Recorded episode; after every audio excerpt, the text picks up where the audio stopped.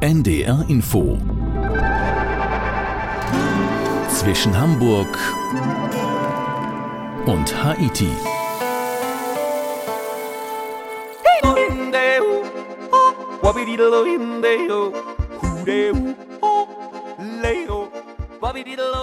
Ich würde sagen, langsam das Zeitungspapier aus den Bergschuhen nehmen und eine extra Stulle in den Rucksack packen. Zwischen Hamburg und Haiti mit Philipp Abresch. Wir reisen heute in die Schweiz, in die Berge. Und zwar an den kältesten Ort der Schweiz. Die Glattalp im Kanton Schwyz. 2000 Meter hoch, im Sommer zieht es Wanderer hierhin, im Winter bricht eine Eiseskälte herein.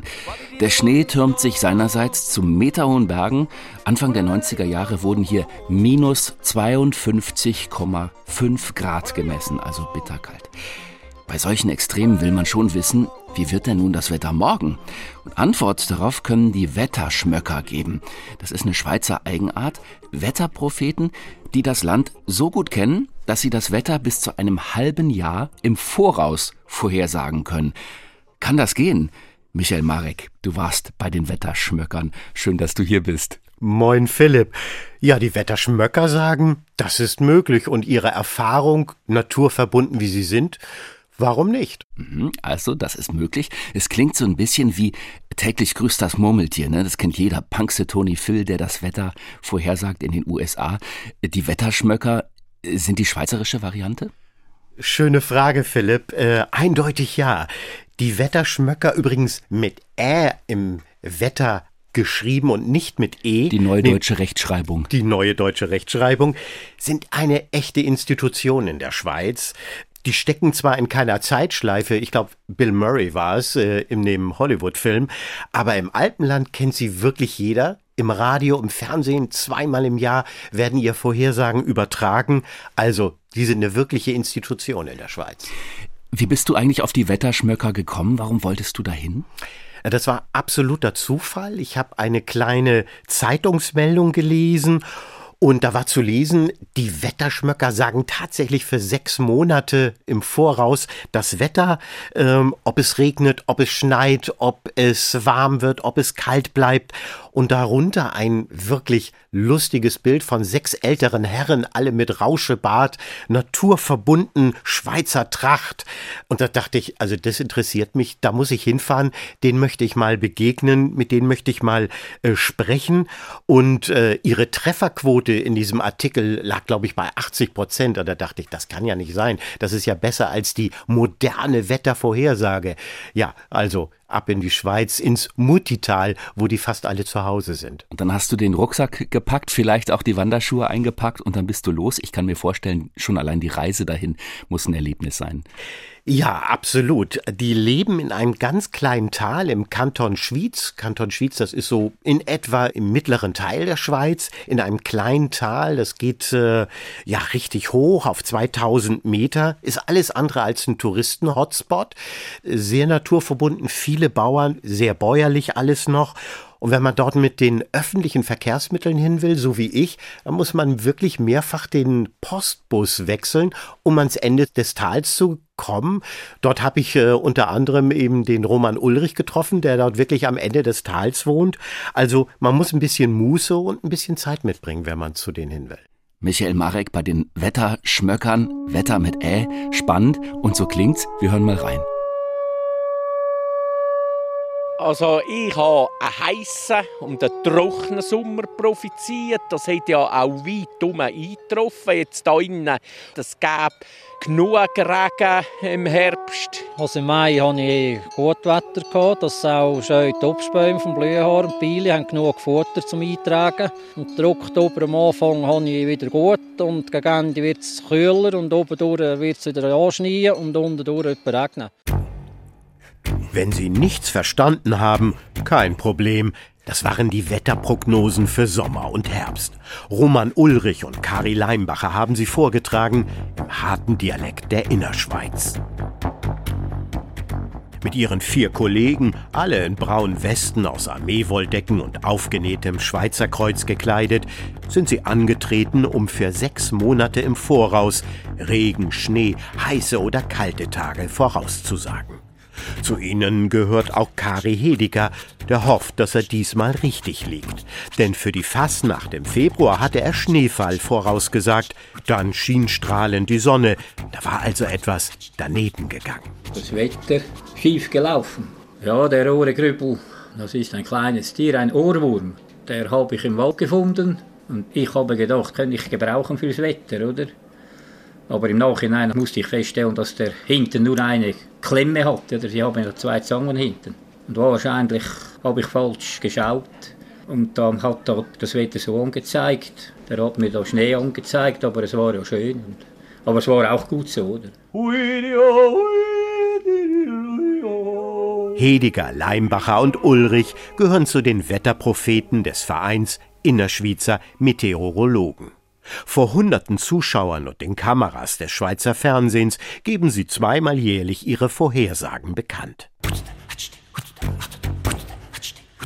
Jeder im Alpenland kennt sie allerdings nur als Wetterschmöcker, als die Männer, die das Wetter schmecken und riechen können, wie Roman Ulrich schmunzelnd erklärt. Weil wir sehr weise Leute sind, naturverbundene Burschen, um etwas Humor reinbringen. Natürlich für die kurzfristigen Wetterprognosen, da ist natürlich das Meteo zuständig. Aber jetzt so im Groben, wie der Sommer oder auch der Winter werden kann, das können wir schon relativ genau voraussagen.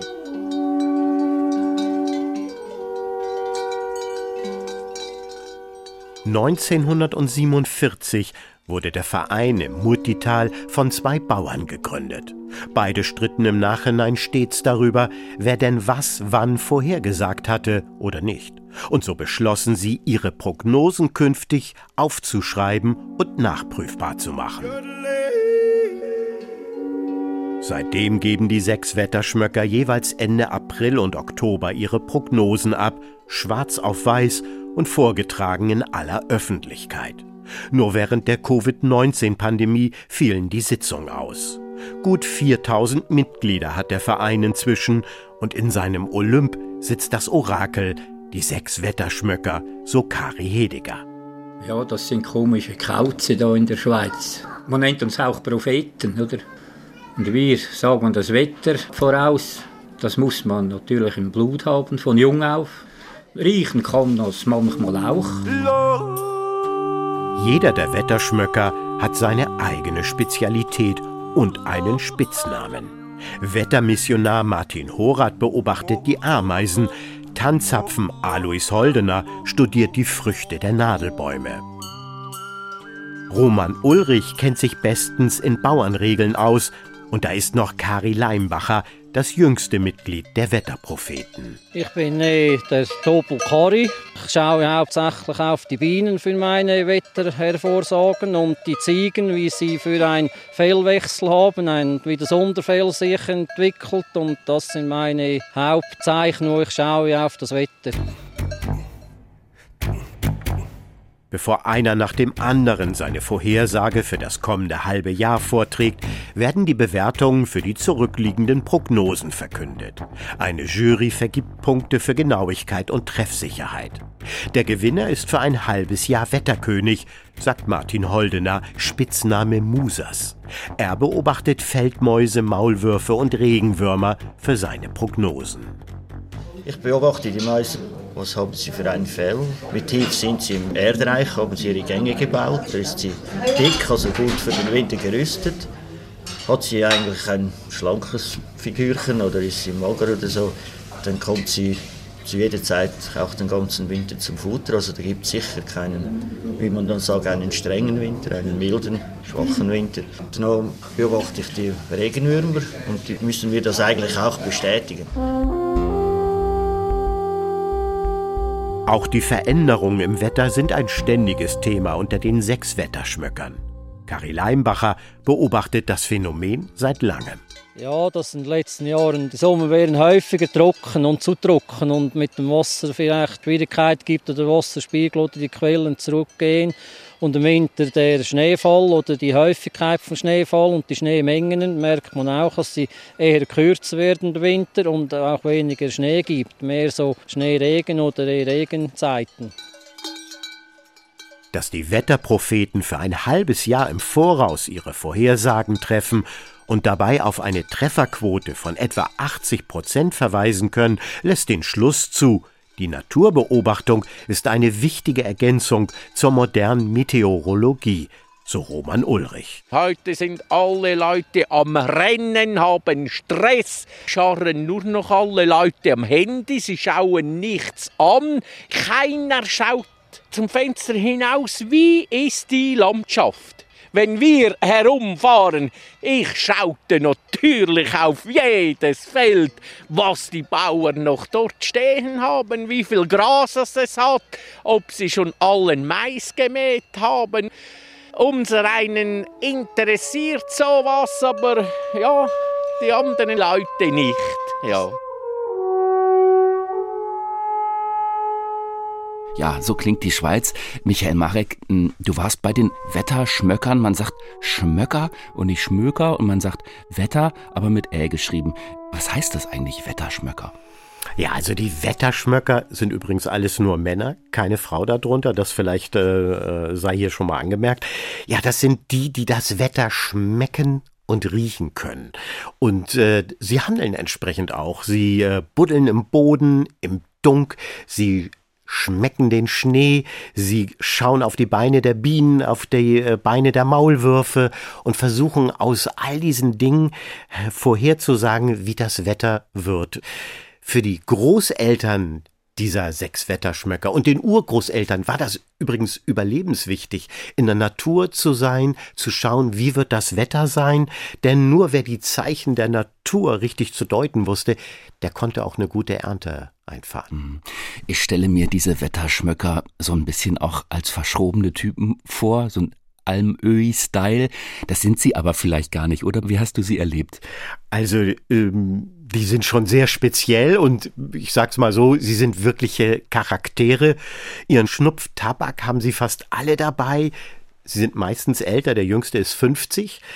Alle weiße Rauschebärte, zerfurchte Gesichter, man sieht, die leben wirklich draußen äh, die Hälfte des Tages mindestens, da arbeiten sie auch, aber enorm humorvoll, immer für einen Spaß aufgelegt. Und sie sprechen alle diesen Dialekt, äh, diesen Dialekt der Innerschweiz sehr hart. Das verstehen wir kaum äh, in Deutschland mit unserem Hochdeutsch. Sie haben alle eine eigene Tracht mit einem Wetterfrosch drauf als Logo, muss ja natürlich sein. Ja, also wirklich Charaktere, aber eine Männerdomäne. Seit es diesen Verein gibt, Mitte des 20. Jahrhunderts, keine Frau bis heute. Äh, Gleichberechtigung, da ist man noch weit entfernt. Vielleicht ändert sich das ja bald mal. Die Wetterschmöcker, die können das Wetter ein halbes Jahr im Voraus vorhersagen. Es wundert einen ja auch ein bisschen, dass das in den Bergen überhaupt möglich ist, denn wie oft hört man, dass Kletterer überrascht wurden vom schlechten Wetter am Feld, das sich manchmal ja in Sekunden, in Minuten ändert. Also, ähm, Michael, wie machen die das, so eine Wettervorhersage über so einen langen Zeitraum? Erstmal fällt auf, dass sie eine unglaubliche Trefferquote haben. 80 Prozent, sagen sie jedenfalls selber. Die professionellen Meteorologen sagen, nein, so gute Ergebnisse erzielen die gar nicht. Äh, worauf sie schauen, man schaut zum Beispiel auf die Schneeverwehung, wie liegen die, Daraus können äh, sagen sie, ähm, wo die Winde kommen, wie stark die Winde sind oder wann die Alpenrosen aufgehen. Das lässt Aussagen über den Frühling zu oder über die Ameisen, wann ist der Flug der Königin, der Hochzeitsflug. Äh, das lässt auf Wetterumschwünge deuten. Also man versucht, die Natur zu deuten, historisches Wissen, traditionelles Wissen, sich dem zu erinnern. In den Bergen wird es oft richtig, richtig kalt und davon handelt deine nächste Geschichte. Die klingt so. Also wir sind am kältesten Ort der Schweiz. Wir haben hier schon minus 52,5 Grad gemessen. Am 7. Februar 1991. Und am 9. Februar 2012 haben wir minus 46,5 Grad gemessen. Das ist ein Hochtal mit einer Muldenlage, wo sich die kalte Luft bei einer klaren windstillen Nacht setzt sich die kalte Luft ab und darum erreichen wir hier so tiefe Temperaturen. Lorenz Schelbert, ein sehniger Elbler Mitte 60, ist Schweizer durch und durch. Er läuft über die sattgrünen Wiesen der Glattalp. Während unten im Murtital alljährlich Ende September nach dem Almabtrieb der Viehmarkt stattfindet, liegen hier oben trotz warmer Temperatur bereits die ersten Schneefelder. An den Seitenhängen des Hochtals, das kesselartig von wuchtigen Bergspitzen umgeben ist, geht es steil nach oben. Doch sensationell ist es allemal, was Schelber zu erzählen hat. Gut 30 Jahre ist es nun her, dass die Glattalp zum kältesten Ort der Schweiz erklärt wurde. Das ist eine Rinderalp. Im Sommer sind Rinder hier, eingebettet links und rechts in einer Bergkette. Das sind die Grenzberge Kanton Schweiz, Kanton Uri. Die sind etwa 2500 Meter hoch. Der Ortstock, der hinterste, ist 2700 Meter hoch.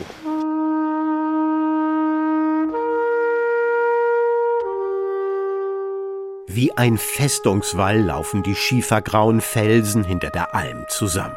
Hier ist das Bisistal zu Ende, ein Seitenarm des Murtitals, ganz im Süden des Kantons Schwyz und nur 20 Kilometer vom Meteorologenverein der Wetterschmöcker entfernt.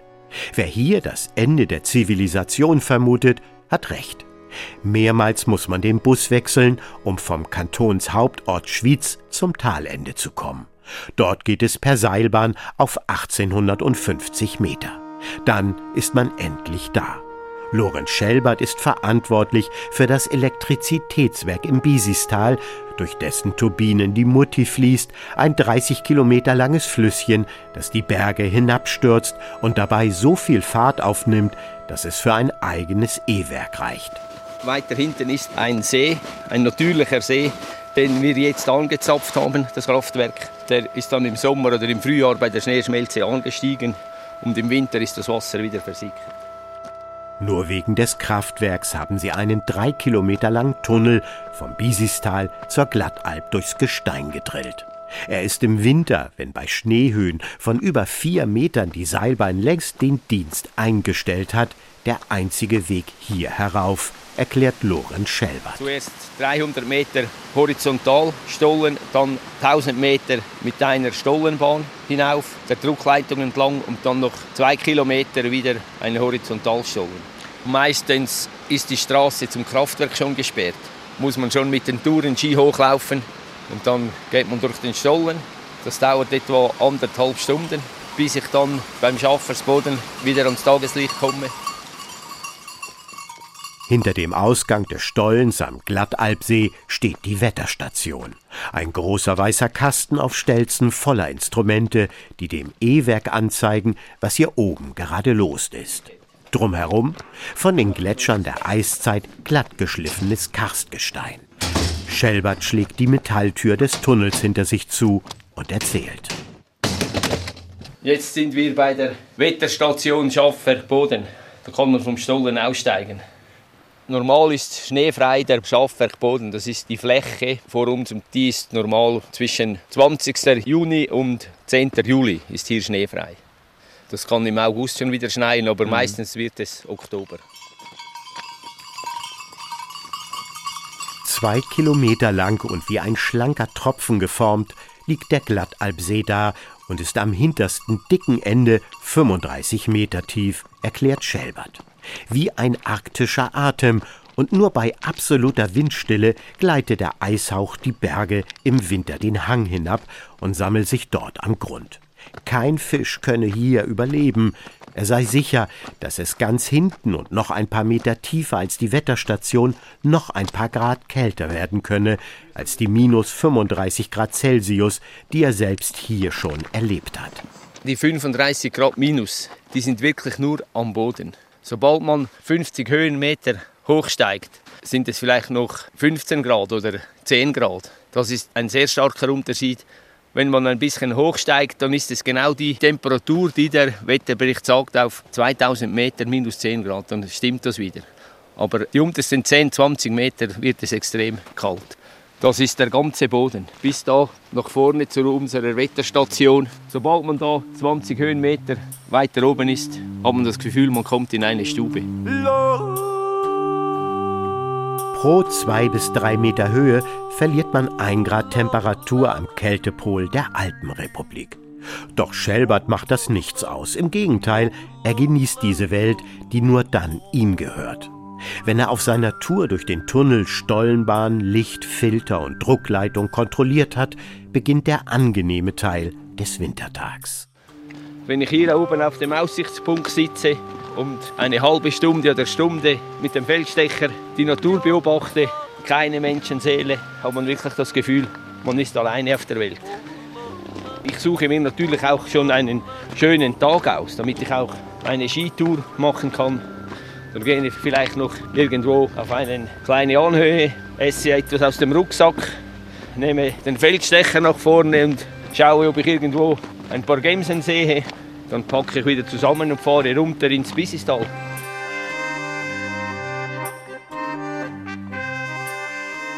Kälterekorde in den Schweizer Alpen. War es auch so kalt, als du da warst, Michael? Ich glaube nicht, ne? Nein, ich war im Herbst da. Da kann es eigentlich auch schon kalt sein, aber es waren fast 18 Grad. Also fast sommerlich. Badehose.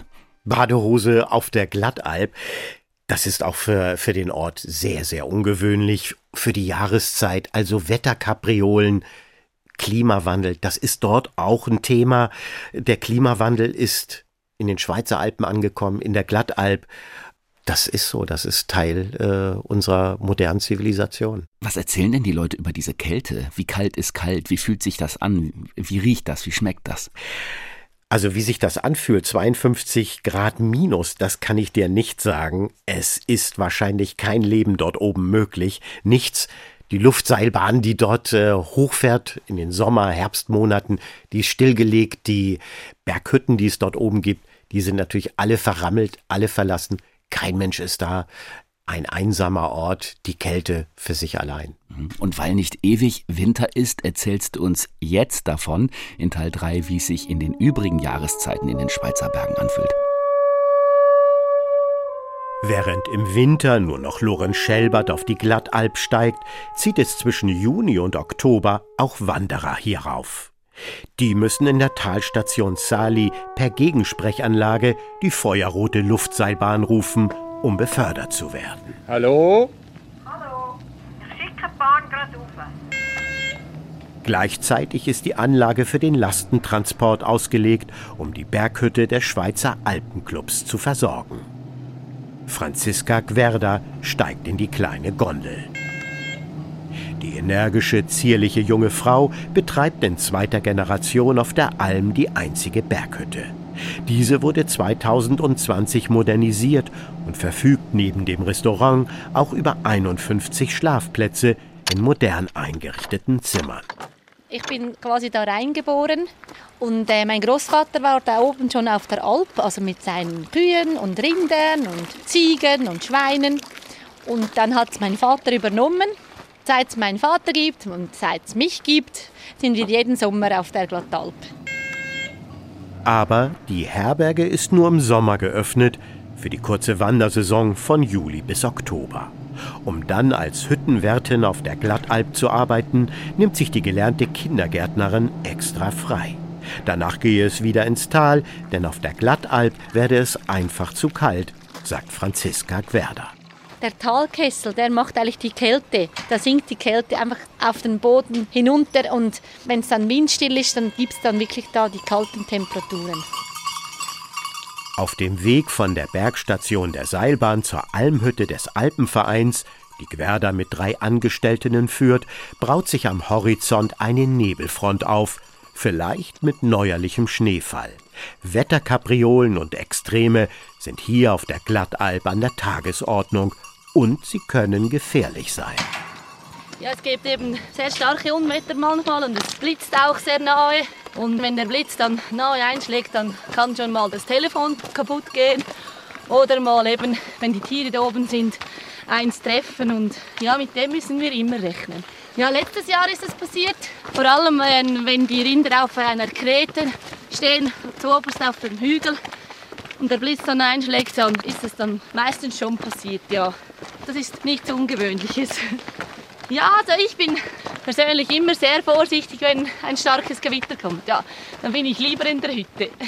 Auch das Klima habe sich verändert, erzählt Franziska Gwerder. Als ich noch Kind war, da hat es immer, wo der Weg hochgeht, immer ein Schneefeld den ganzen Sommer gehabt. Jetzt gibt es immer wieder Sommer, wo das auch wegschmilzt. Und diesen Sommer ist es auch jetzt schon wieder weg.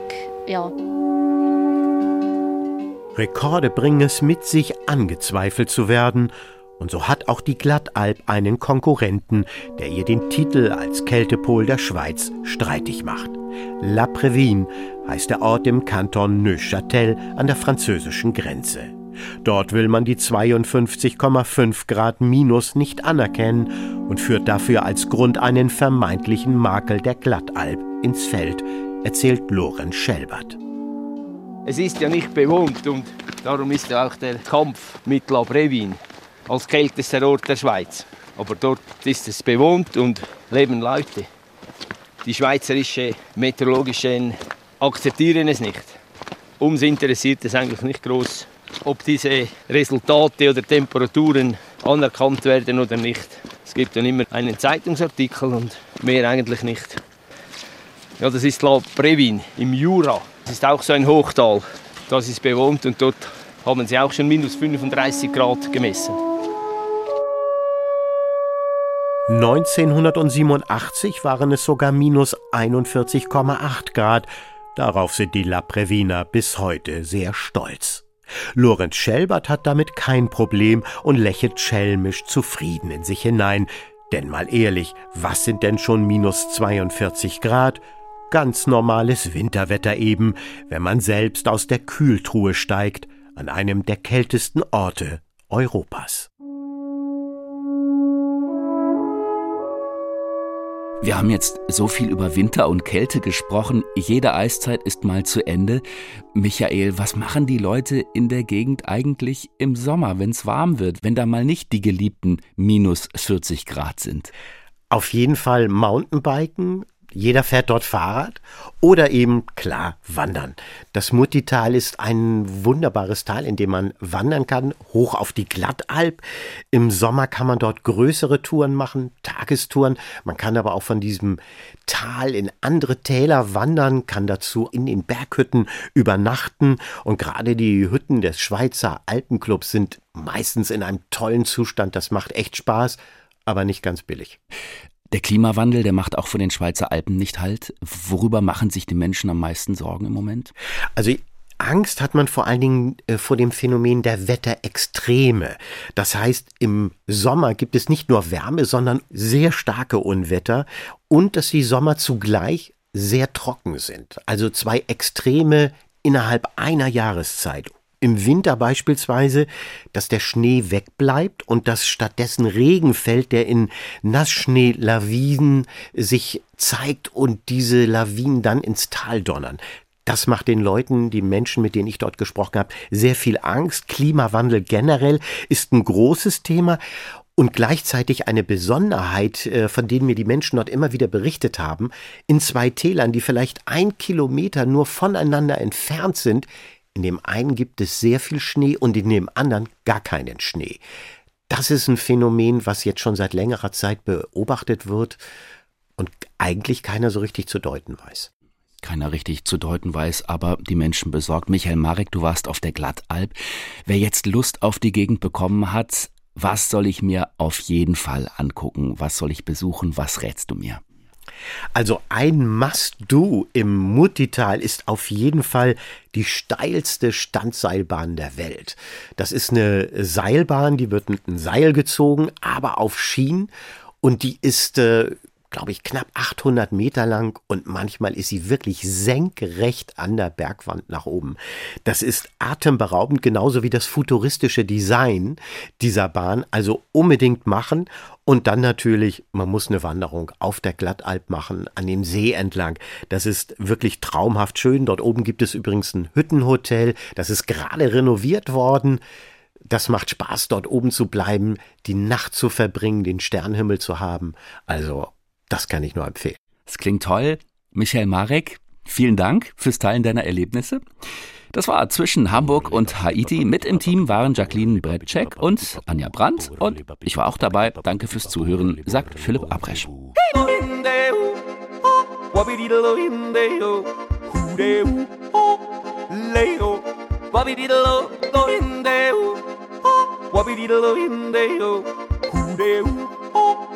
Leo, wabididalo, eh ho ho ho, doodle,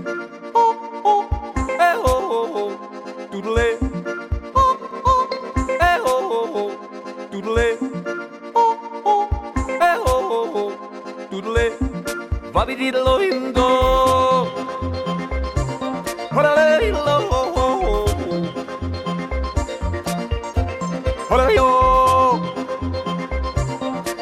Ein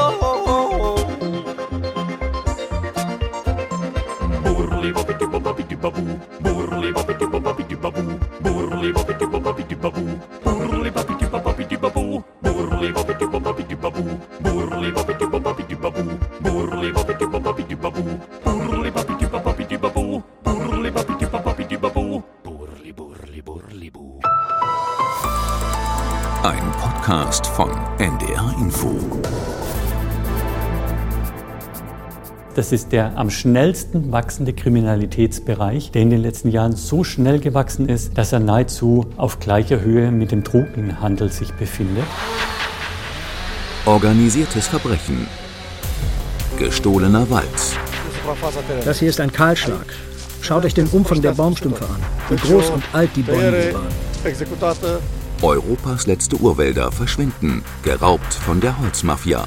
Ein Millionengeschäft, dem nicht nur das Klima zum Opfer fällt. Sie haben mir die scharfe Axt an den Hals gedrückt und gesagt, wir zählen bis drei. Wenn du dich bis dahin nicht nackt ausziehst, dann...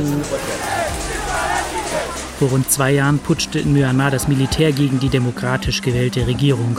Seither führt die neue Militärregierung einen Krieg gegen die eigene Bevölkerung. They bomb hospitals and they bomb primary schools.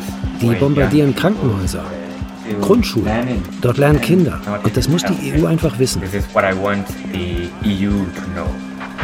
Der Handel mit Holz aus Myanmar ist in Europa angesichts der Sanktionen vom 21. Juni 2021 nicht mehr möglich. Organisiertes Verbrechen. Gestohlener Wald. Alle Folgen in der ARD Audiothek.